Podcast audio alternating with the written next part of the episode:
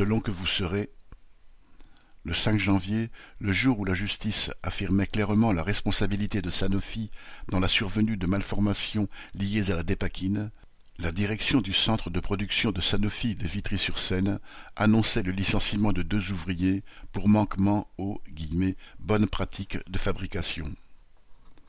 L'un d'eux était en contrat à durée déterminée. L'autre travaillait à l'usine de Vitry depuis plus de trente-trois ans.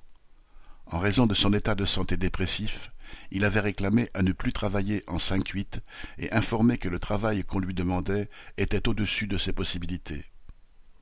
À ses collègues venus dénoncer auprès de la direction les conséquences et les risques tant matériels que moraux de ce licenciement, celle-ci a proposé de lui transmettre un numéro vert d'aide aux déprimés, tout en s'attribuant une attitude bienveillante, puisqu'elle avait motivé le licenciement par une faute simple.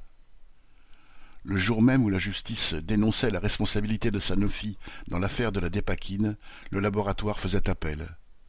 Ces armées d'avocats et d'experts sont déjà au travail pour faire reculer la condamnation, voire amnistier le groupe de toute responsabilité vis-à-vis des milliers de femmes qui ont continué à prendre ce médicament alors qu'on savait les graves risques encourus.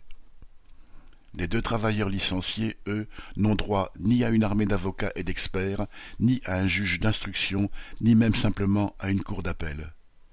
De fait, ils sont les victimes de la politique de la direction qui fait que toutes les équipes de l'usine sont en sous-effectif, qu'elles n'ont ni les moyens humains ni les moyens matériels pour respecter les règles et autres guillemets, bonnes pratiques de fabrication des règles que la maîtrise elle-même contourne bien souvent parce qu'il faut que le produit sorte.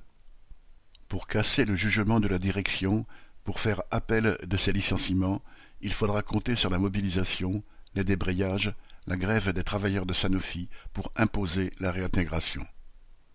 Correspondant Hello.